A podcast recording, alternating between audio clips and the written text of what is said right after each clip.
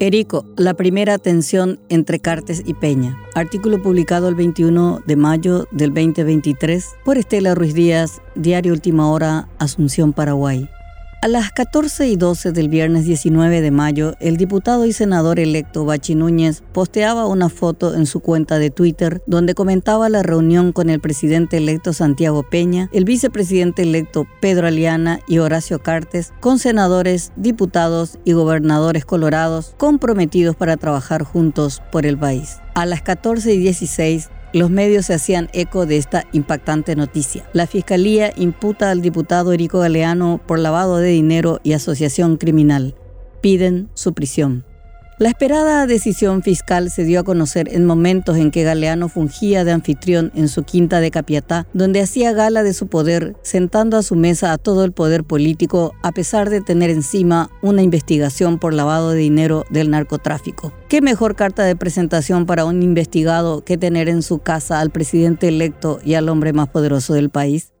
Una foto con un poderoso mensaje. El senador Beto Velar admitió que le sorprendió la imputación y arriesgó que las coincidencias no existen. A veces las coincidencias son demasiado coincidentes, dijo en tono contrariado, dando a entender que allí hubo intencionalidad de la Fiscalía. Claro, esto no hubiese pasado jamás con Sandra Quiñones. Pero también se sospecha otra intencionalidad, la del propio Galeano, que a sabiendas de su imputación reunió en su residencia al nuevo poder para hacer demostración de fuerza. Esa misma mañana del viernes llegaba al país en medio de altísimas medidas de seguridad Miguel Isfram, alias Tío Rico, considerado uno de los líderes de la organización criminal más grande y que fue desmantelada tras el operativo a ultranza, justamente la causa en la que está involucrado el diputado. No hubo un asesor inteligente que le haya soplado al oído a Peña para alertarle de la situación.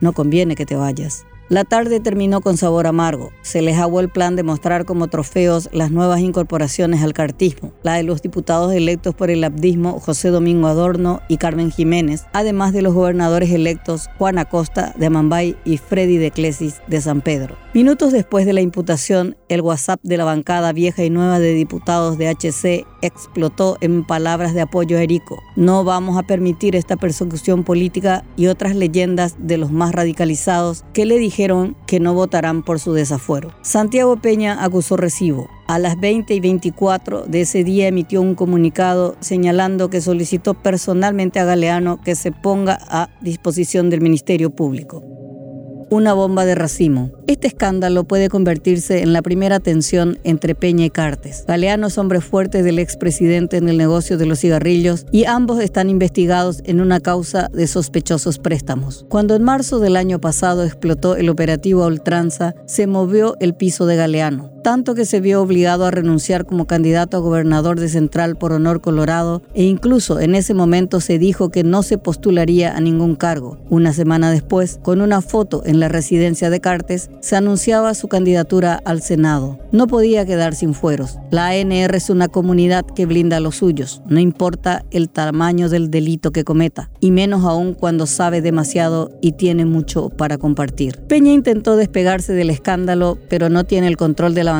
donde sí manda Cartes. Hasta el cierre de esta página no había postura oficial de Honor Colorado ni de ninguno de los diputados anunciando apoyo al desafuero.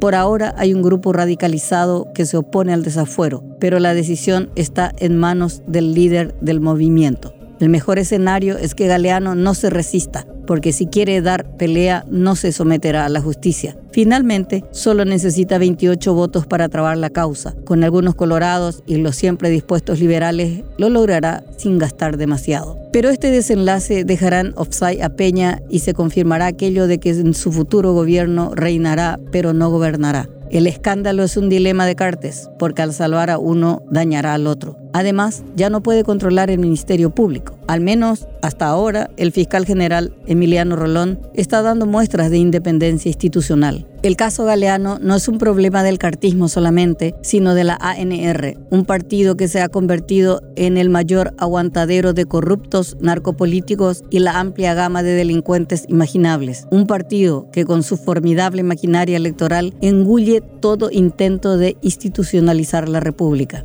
En este momento histórico, en que le toca nuevamente administrar la República por otros cinco años, la ANR debe demostrar que es capaz de, de elevarse sobre sí misma y deshacerse de sus elementos mafiosos. De lo contrario, habrá sucumbido moralmente para ser la mafia misma disfrazada de partido político.